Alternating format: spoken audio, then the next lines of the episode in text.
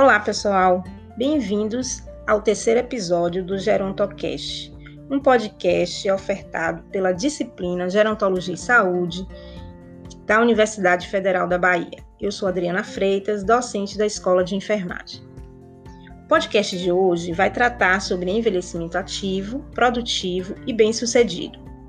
O aumento da esperança de vida é uma das maiores conquistas da humanidade e é o resultado de melhores condições de vida, principalmente no campo da saúde.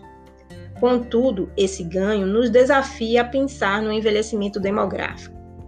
Para isso, vou pedir a vocês que façam uma visualização de uma pirâmide, de uma imagem de uma pirâmide, que tem uma base mais larga, formada por pessoas com idades mais jovens, e no ápice estão as pessoas idosas.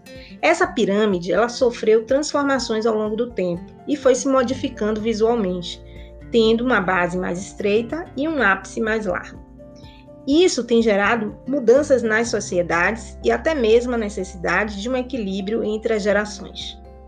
No entanto, sabemos que envelhecer ainda não é sinônimo de valorização, sendo necessário que a sociedade confira oportunidades e novos papéis aos mais velhos.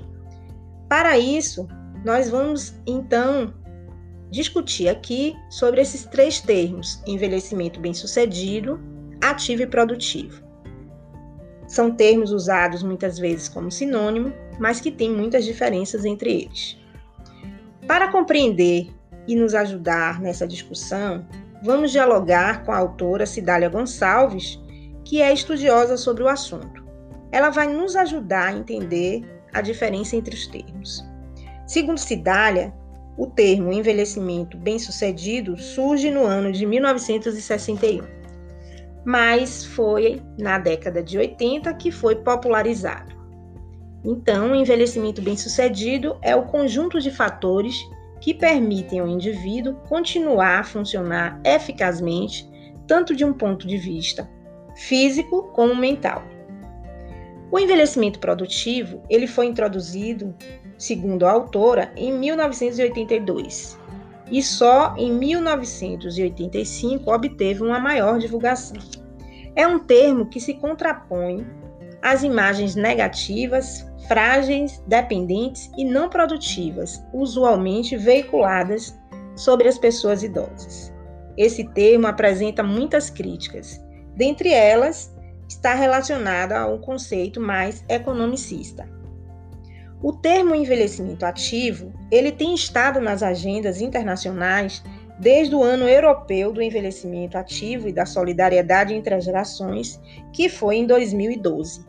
Essa iniciativa ela deu uma visibilidade e importância de envelhecer de forma ativa. Mas foi a OMS que lançou o termo envelhecimento ativo em 2002, na segunda conferência Mundial sobre o Envelhecimento, realizada em Madrid, sendo definido como processo de otimização das oportunidades para a saúde, a participação e a segurança, com o objetivo de melhorar a qualidade de vida à medida que as pessoas envelhecem. Então, o envelhecimento ativo ele apresenta três pilares: a saúde relacionada à atividade física, alimentação saudável, melhores condições e qualidade de vida a participação relacionada à pessoa estar contribuindo com a sociedade, e a segurança, a proteção e a garantia de seus direitos. Atualmente, um quarto pilar foi acrescentado, que engloba a prática de educação e a formação ao longo da vida. Para finalizar esse podcast, queremos deixar a reflexão de que cada um desses três termos ele bus eles buscam valorizar e dar visibilidade às pessoas idosas e ao envelhecimento. Todos eles têm críticas. Precisamos estar mais atentas a isso, porque os caminhos do envelhecimento eles são complexos e diversos. Mas se quisermos avançar neste debate, é preciso o envolvimento de toda a sociedade reconhecendo os direitos das pessoas idosas e valorizando-as. Sendo assim, o encerramento desse podcast ainda vem trazer sobre a data do, de, de festejar né, o Dia Internacional da Pessoa Idosa, que foi que é considerado hoje, no dia 1 de outubro. É uma data que busca dar conscientização e a valorização das pessoas idosas. Anteriormente era festejada no dia 27 de setembro, e isso é muito importante para que nós possamos avançar na luta para os direitos das pessoas idosas e para a valorização daqueles que fazem parte da nossa vida e que trazem muita contribuição, né? Dessa forma, a gente encerra esse podcast, aguardando vocês no nosso próximo episódio. Muito obrigada!